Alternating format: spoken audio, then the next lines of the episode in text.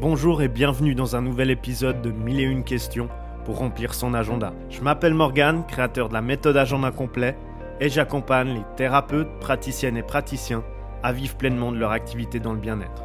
Ce podcast est un espace de partage que j'ai créé avec amour et bienveillance et dans lequel je répondrai à toutes les questions, sans exception, sur le développement d'activités bien-être ou mieux-être. Et vous savez quoi? Vous trouverez ici mes dernières pépites que j'utilise pour moi et mes clients, celles qui fonctionnent, donc pas de superflu, pas de blabla, du concret, rien que du concret, pour faire fleurir votre activité bien-être de façon exponentielle. Allez, c'est parti, remplissons ensemble votre agenda. Comment ouvrir un cabinet de sophrologie qui vous ressemble? Sophrologue, c'est ce que vous êtes. Vous avez remarqué qu'il était de plus en plus difficile de guérir ou d'accompagner certains maux avec uniquement la médecine traditionnelle. Stress, fatigue, insomnie, troubles du sommeil, des mots qui résultent généralement des blessures extérieures, mais trop souvent intérieures. Vous êtes persuadé que la guérison passe non seulement par le corps, mais également par l'esprit. C'est pourquoi vous avez choisi ce métier et on va voir ensemble comment ouvrir un cabinet de sophrologie. Et si c'est déjà fait, on pourra voir en tout cas les bases et ce que vous avez peut-être oublié de faire. Même si je ne vous connais pas personnellement, je suis pratiquement sûr d'une chose, ce que vous désirez le plus au monde, c'est aider votre prochain. Le bon sophrologue est naturellement porté vers l'humain. Vous voulez aider vos clients à prendre conscience d'eux-mêmes, de leur potentiel et à vivre leur quotidien dans une totale sérénité. Et si vous devez savoir une chose aujourd'hui, si vous me découvrez dans ce podcast, sachez que je travaille avec les professionnels du bien-être qui sont mon client idéal. C'est parce que je crois au potentiel de la nature, du corps et de l'esprit. Mais surtout, j'aime voir cette satisfaction sur les visages, celle de contribuer à rendre ce monde meilleur, celle d'emmener les autres au-delà de leurs propres croyances et espérances, celle de faire sa part tout simplement. Et c'est pourquoi j'ai voué ma vie, j'ai cette vocation d'accompagner notamment les sophrologues, donc les professionnels du bien-être, comme vous, dans le développement d'activités. Et c'est le seul moyen d'aider autant de personnes que vous le souhaitez. Ouvrir son cabinet de sophrologie ou de professionnel dans le bien-être peut ne pas être une mince affaire, ça peut être compliqué, difficile, il y a beaucoup de pistes. Et donc, encore plus si on n'est pas habitué à la technique, au marketing, aux technologies, au côté commercial dont beaucoup de personnes parlent. Rassurez-vous, votre truc c'est d'aider les personnes, le mien, c'est de vous guider à trouver ceux qui ont besoin de votre aide. Dans ce podcast, je vous montre étape par étape comment lancer votre cabinet de sophrologue et faire de votre activité un métier qui vous passionne, mais surtout qui vous ressemble. Les sophrologues, une pratique de plus en plus demandée. En France, l'exercice de la profession de sophrologue est libre. Il n'existe pas encore de réglementation pour cela, raison pour laquelle la profession reste encore quelque peu méconnue.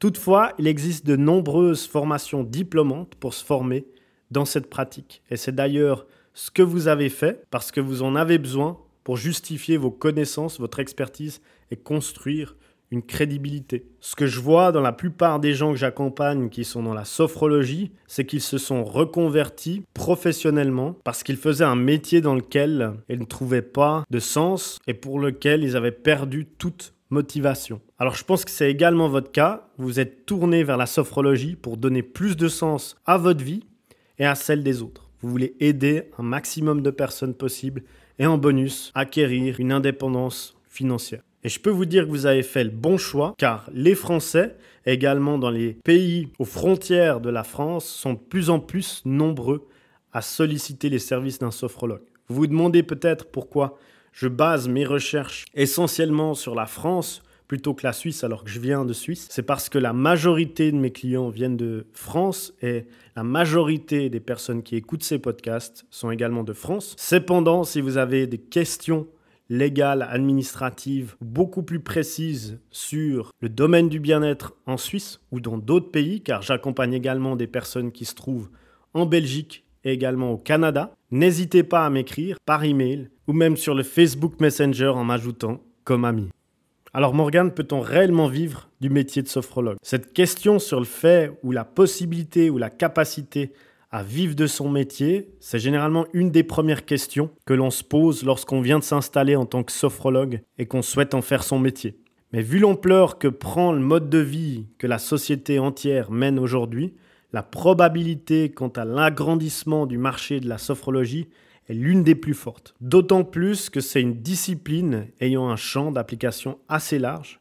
Donc moi, je me fais pas trop de soucis pour la suite et surtout pour la sophrologie. Sur le plan physique, la sophrologie est adaptée en cas de douleur, de gestion de la douleur, de troubles alimentaires.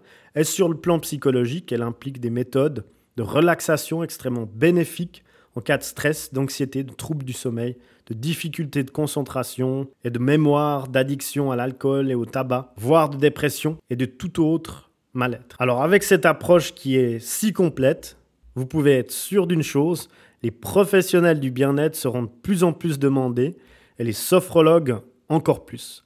Un Français sur deux a déjà eu recours au moins à une forme de médecine douce ou médecine alternative.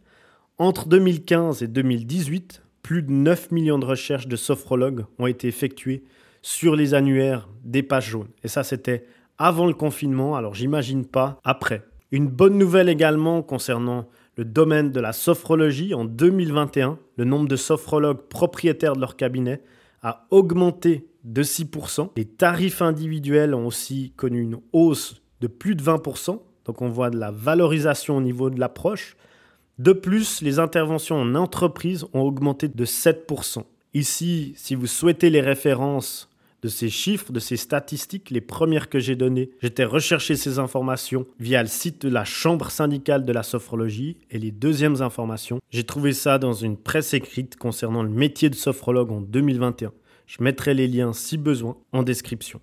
Alors oui, la sophrologie est une pratique très prometteuse et les praticiennes et praticiens sophrologues qui réussissent le plus sont ceux qui se mettent à leur compte. Et encore faut-il savoir s'y prendre. Une chose est de vouloir lancer son cabinet de sophrologue, une autre est de pouvoir réussir dans cette activité et aider autant de personnes que l'on voudrait. Et après avoir travaillé avec de nombreux professionnels dans le bien-être, je me suis rendu compte d'une chose.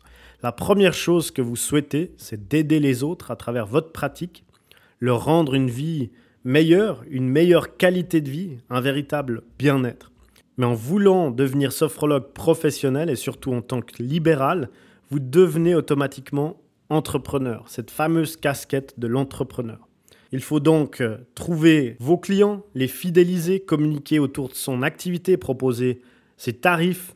Et tout ça, vous devez bien le reconnaître. Il faut bien que vous puissiez vivre de votre activité et ceci de manière totalement sereine. Alors oui, vous devez être sophrologue professionnel pour aider votre prochain.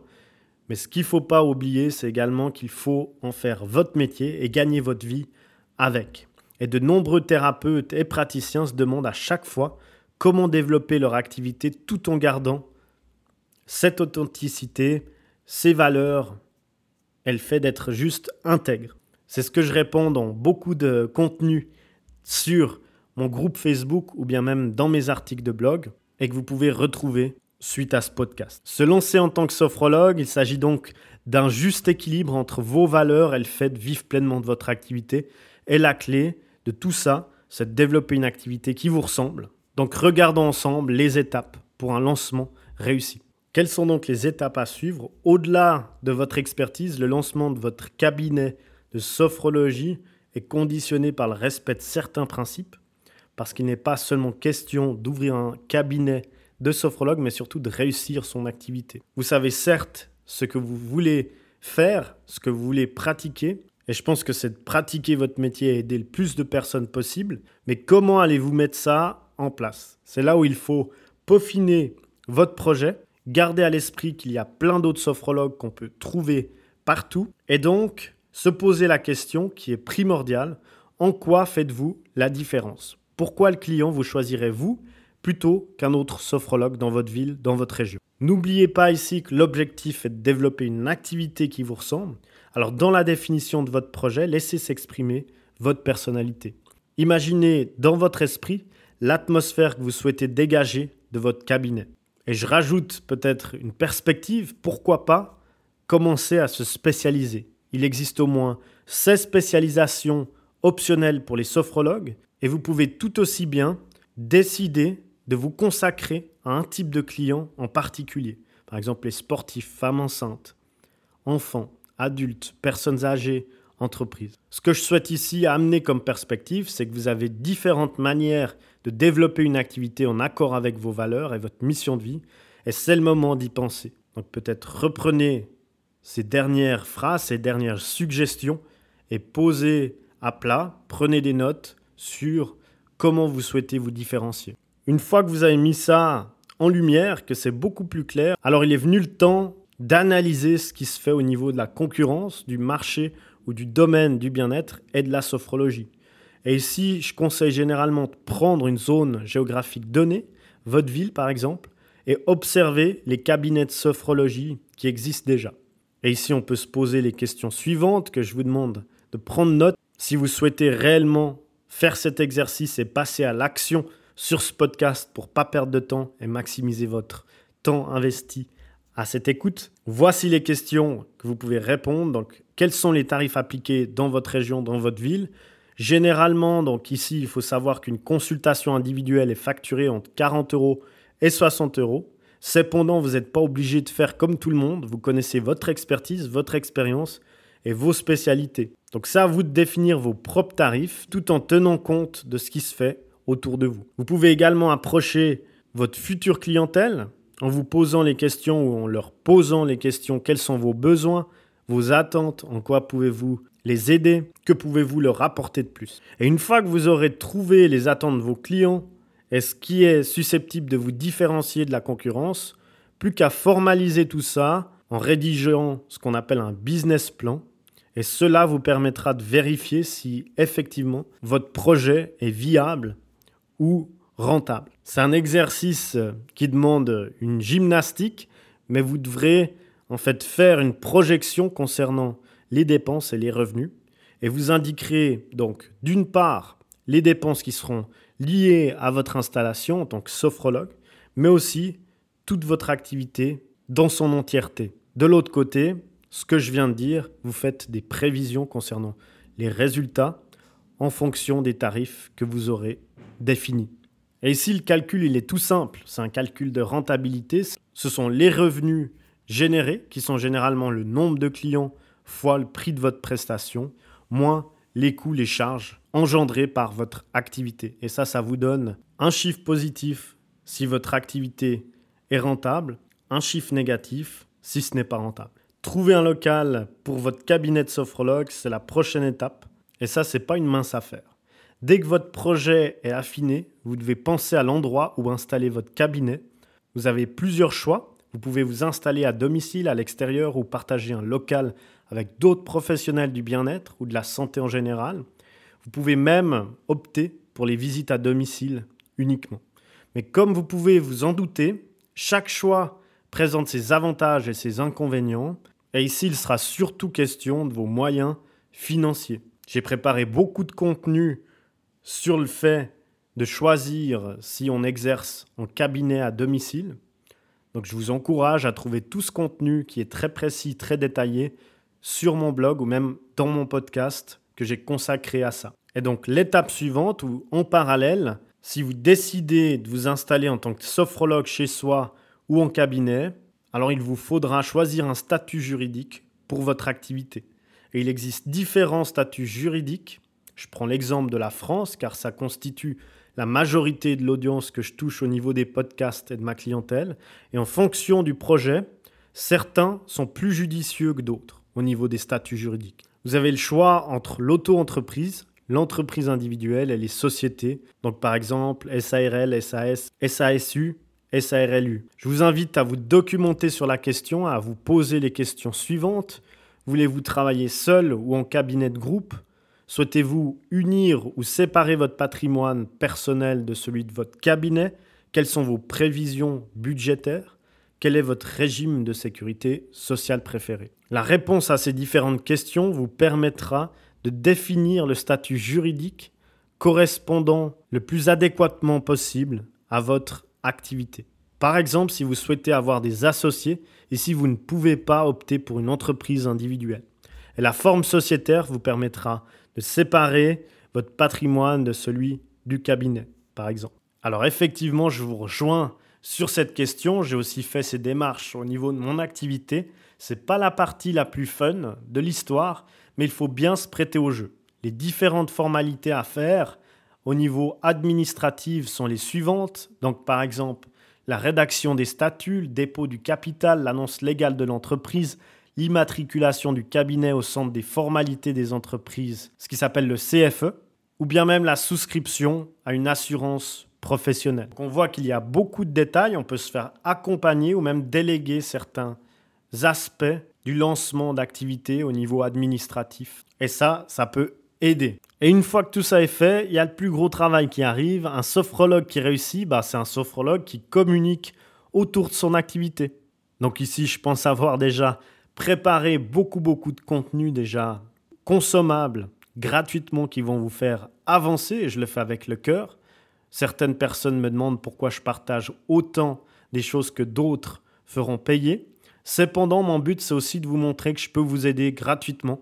Et peut-être que si vous en avez besoin un jour, vous nous rejoignez au niveau de la méthode agenda complet dans mon accompagnement de groupe ou individuel parce que vous en avez marre d'être tout seul ou toute seule dans le développement de votre activité et que vous voulez avoir bah, ce qu'on appelle dans la communauté une autoroute sans radar, aller un peu plus vite, aller droit au but, à l'essentiel, et c'est ce qu'on fait dans notre communauté, dans nos accompagnements. On accompagne les personnes à développer leur activité de façon efficace, sans perdre de temps, avec des actions claires et précises. Alors si vous devez retenir une chose de ce podcast, pour conclure ce podcast, je le résumerai en deux mots, communication et formation.